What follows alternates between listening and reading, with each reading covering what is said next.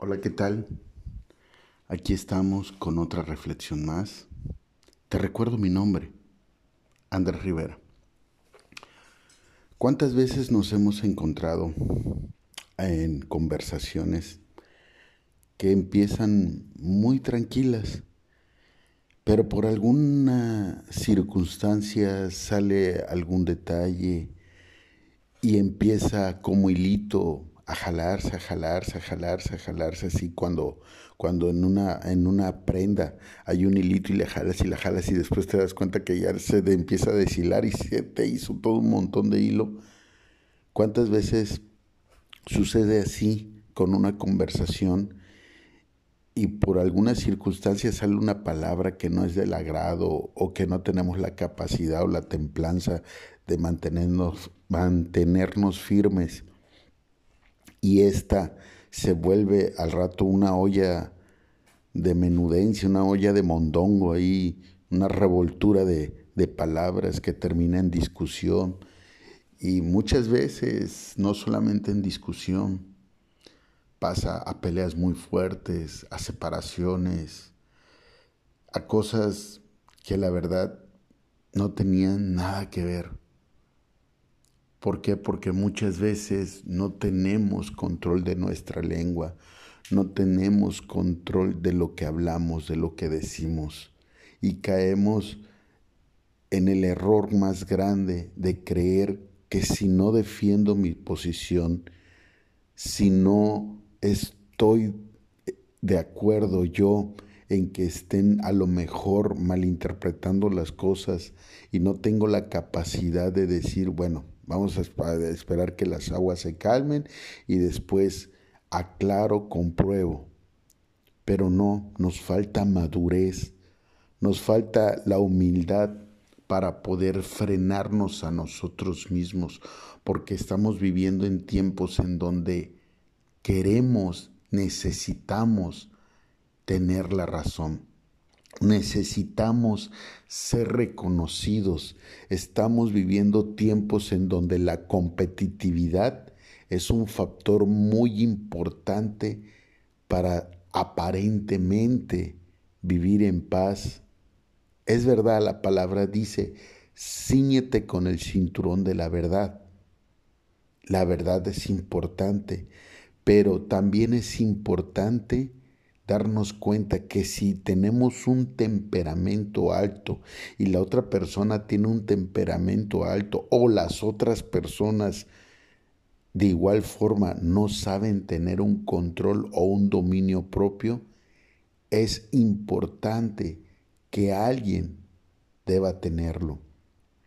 Es importante que alguien tenga la prudencia, porque si no vamos a caer en conversaciones y en situaciones que en verdad el día de mañana te puedes arrepentir o nos podemos arrepentir. Y si aunado a eso le sumamos que no tenemos la humildad de reconocer nuestros errores y decir me equivoqué, perdón, pues es obvio que esa situación nunca va a terminar bien y nunca va a mejorar. Al contrario, se va a distorsionar y con el paso del tiempo caeremos en la palabra si hubiera. De igual forma, la palabra de Dios nos da un ejemplo con la misma religiosidad que sucede a veces entre aquellos que creen conocer la palabra y con el ejemplo de la religiosidad que nos da Pablo cuando se dirige a Timoteo, lo podemos aplicar a muchas situaciones que hemos vivido. Dice el capítulo 2 del, del segundo libro de Timoteo, en el, a partir del versículo 14. Recuérdales esto, exhortándoles delante del Señor a que no contiendan sobre palabras, lo cual para nada aprovecha, sino que es para perdición de los oyentes. Procura con diligencia presentarte a Dios aprobado, como obrero que no tiene de qué avergonzarse, que usa bien la palabra de verdad, mas evita profanas y vanas palabrerías, porque conducirán más a la impiedad. Amén. Así es.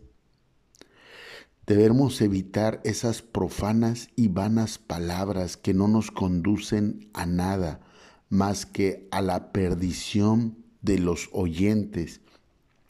Y a lo mejor tú dices, bueno, pero es que eh, hay un hablante y un oyente. Sí, el hablante, hay un hablante y un oyente y después el oyente se vuelve hablante y el hablante se vuelve oyente. Así es que es perdición de todos. Y nada, nada se aprovecha con la palabrería. Muchas veces tenemos mucha palabrería, tenemos, hasta podemos tomar este ejemplo, mucho rollo, ¿sí? Pero nada se aprovecha, de nada sirve. Te puedo dar otro ejemplo esos hombres que tiran mucho rollo y acá y, para convencer a una mujer para podérsela llevar a la cama y le tiran tanta palabrería y al final de nada sirve porque solamente es el sentido egoísta de una persona que solamente quería obtener algo. Y puede ser viceversa también.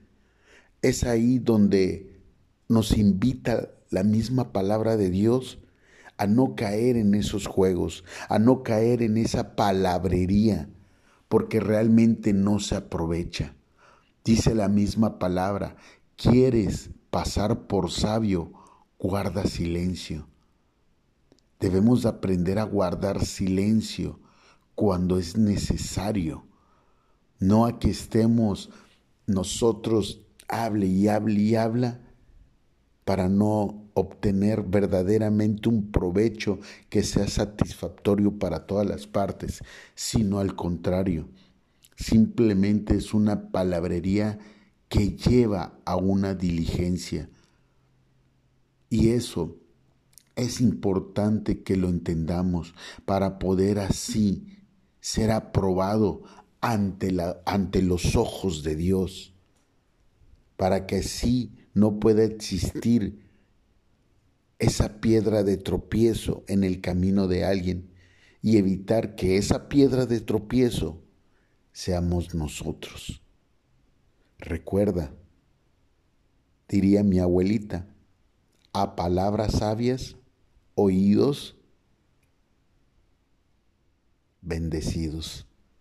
Así es que hablemos con prudencia, hablemos con sabiduría, y si estamos hablando con sabiduría, no caigamos en contienda por las mismas palabras, porque cuando la palabra de un ser humano no tiene sabiduría, provoca contienda.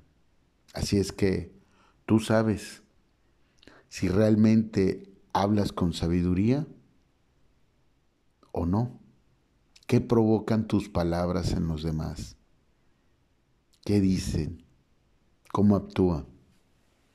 Sería tan agradable que pudieras hacer una reflexión sobre qué eco provocan tus palabras, no solo en las personas que te aman, sino en las que tú no amas. ¿Son tus palabras capaz de apagar un fuego? ¿Son tus palabras capaz de disminuir el impacto negativo de una persona? Te recuerdo mi nombre, Andrés Rivera. Espero y sea de bendición y si conoces a alguien que sus palabras no son muy sabias porque no ha entendido, espero y le puedas compartir esta palabra y que sea de bendición como es para ti y como es para mí la palabra de Dios. Hasta la próxima.